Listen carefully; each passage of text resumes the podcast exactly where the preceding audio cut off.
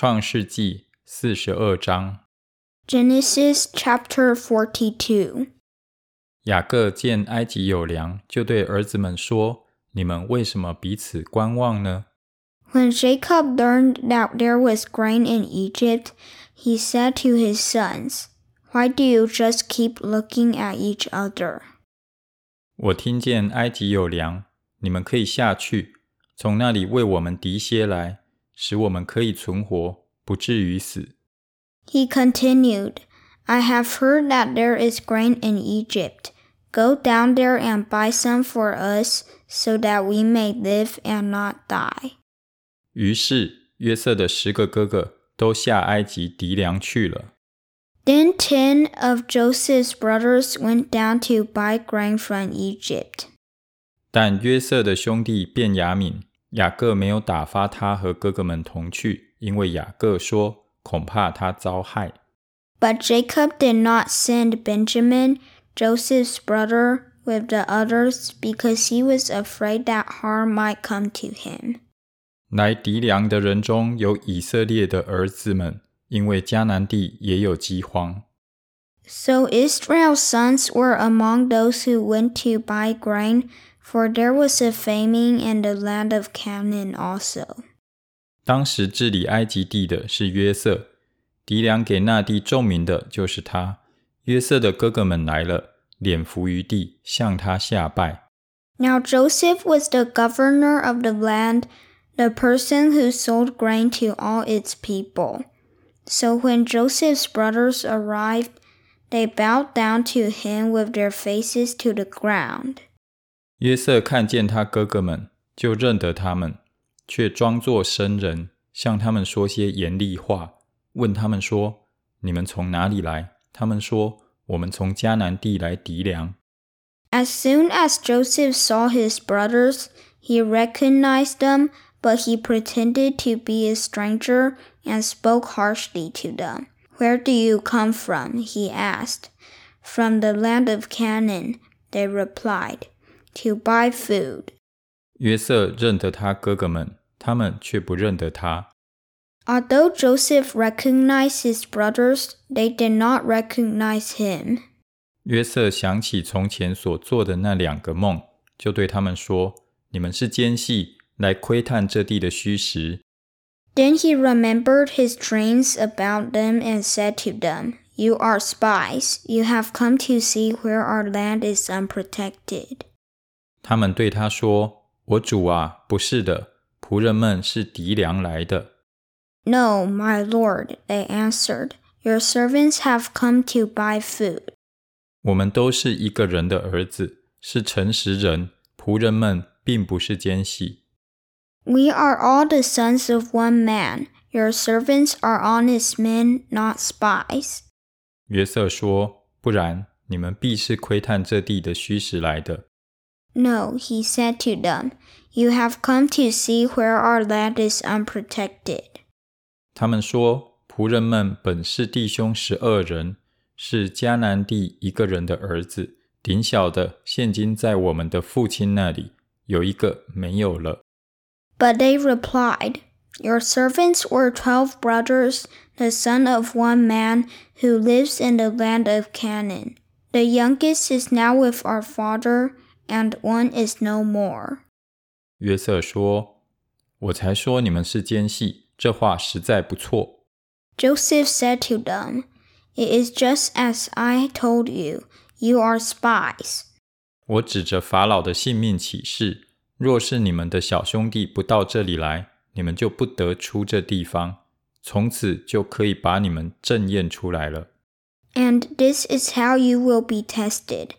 As surely as Pharaoh lives, you will not leave this place unless your youngest brother comes here. 需要打发你们中间一个人去，把你们的兄弟带来。至于你们，都要求在这里，好正验你们的话真不真。若不真，我指着法老的性命起誓，你们一定是奸细。 Send one of your number to get your brother. The rest of you will be kept in prison, so that your words may be tested to see if you are telling the truth. If you are not, then as surely as Pharaoh lives, you are spies. 于是约瑟把他们都下在监里三天。 And he put them all in custody for three days. 到第三天，约瑟对他们说：“我是敬畏神的， 你们照我的话行，就可以存活。 On the third day, Joseph said to them, Do this and you will live, for I fear God. 你们如果是诚实人，就可以留你们中间的一个人囚在监里，但你们可以带着粮食回去，救你们家里的饥荒。 If you are honest men, let one of your brothers stay here in prison, while the rest of you go and take grain back for your starving households. 把你们的小兄弟带到我这里来，如此你们的话便有证据，你们也不至于死。他们就照样而行。 But you must bring your youngest brother to me, so that your words may be verified and that you may not die. And this they proceeded to do. 他们彼此说：“ 我们在兄弟身上实在有罪。他哀求我们的时候，我们见他心里的愁苦，却不肯听，所以这场苦难临到我们身上。 They said to one another, Surely we are being punished because of our brother. We saw how distressed he was when he pleaded with us for his life, but we would not listen. That's why this distress has come on us. 吕便说：“我岂不是对你们说过，不可伤害那孩子吗？只是你们不肯听，所以留他写的罪向我们追讨。” Reuben replied, Didn't I tell you not to sin against the boy? But you wouldn't listen. Now we must give an accounting for his blood. 他们不知道约瑟听得出来，因为在他们中间用通事传话。They did not realize that Joseph could understand them, since he was using an interpreter. 约瑟转身退去，哭了一场，又回来对他们说话，就从他们中间挑出西缅来，在他们眼前把他捆绑。 He turned away from them and began to weep, but then came back and spoke to them again. He had Simeon taken from them and bound before their eyes. 约瑟吩咐人把粮食装满他们的器具，把个人的银子归还在个人的口袋里，又给他们路上用的食物，人就照他的话办了。 Joseph gave orders to fill their bags with grain, to put each man's silver back in his sack, and to give them provisions for their journey. After this was done for them, 他们就把粮食驮在驴上，离开那里去了。 they loaded their grain on their donkeys and left.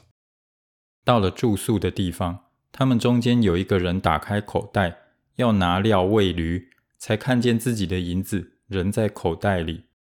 At the place where they stopped for the night, one of them opened his sack to get feed for his donkey, and he saw his silver in the mouth of his sack.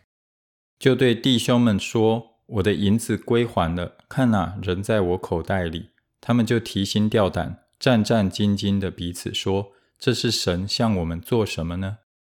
My silver has been returned, he said to his brothers. Here it is in my sack. Their hearts sank, and they turned to each other trembling and said, What is this that God has done to us? 他们来到迦南地，他们的父亲雅各那里，将所遭遇的事都告诉他说。 When they came to their father Jacob in the land of Canaan, they told him all that had happened to them. They said, 那地的主对我们说严厉的话，把我们当作窥探那地的奸细。 The man who is Lord over the land spoke harshly to us and treated us as though we were spying on the land. 我们对他说：“我们是诚实人，并不是奸细。 But we said to him, We are honest men, we are not spies. 我们本是弟兄十二人，都是一个父亲的儿子，有一个没有了， 顶小的如今同我们的父亲在迦南地。 We were twelve brothers, sons of one father. One is no more, and the youngest is now with our father in Canaan. 那地的主对我们说：“若要我知道你们是诚实人，可以留下你们中间的一个人在我这里，你们可以带着粮食回去，救你们家里的饥荒。” Then the man who is Lord over the land said to us, This is how I will know whether you are honest men. Leave one of your brothers here with me, and take food for your starving households and go. 把你们的小兄弟带到我这里来，我便知道你们不是奸细，乃是诚实人。这样，我就把你们的弟兄交给你们，你们也可以在这地做买卖。 But bring your youngest brother to me, so I will know that you are not spies but honest men. Then I will give your brother back to you, and you can trade in the land. 后来他们倒口袋，不料个人的银包都在口袋里。他们和父亲看见银包，就都害怕。 As they were emptying their sacks, there in each man's sack was his pouch of silver. When they and their father saw the money pouches, they were frightened. 他们的父亲雅各对他们说：“你们使我丧失我的儿子了。约瑟没有了，西缅也没有了，你们又要将便雅悯带去，这些事都归到我身上了。” Their father Jacob said to them, You have deprived me of my children. Joseph is no more, and Simeon is no more, and now you want to take Benjamin. Everything is against me.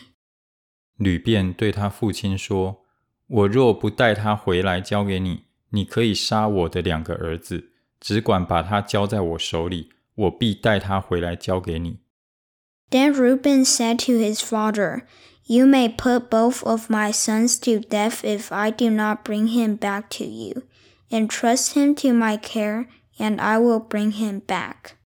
雅各说：“我的儿子不可与你们一同下去，他哥哥死了，只剩下他。他若在你们所行的路上遭害，那便是你们使我白发苍苍、悲悲惨惨的下阴间去了。” But Jacob said, My son will not go down there with you. His brother is dead, and he is the only one left.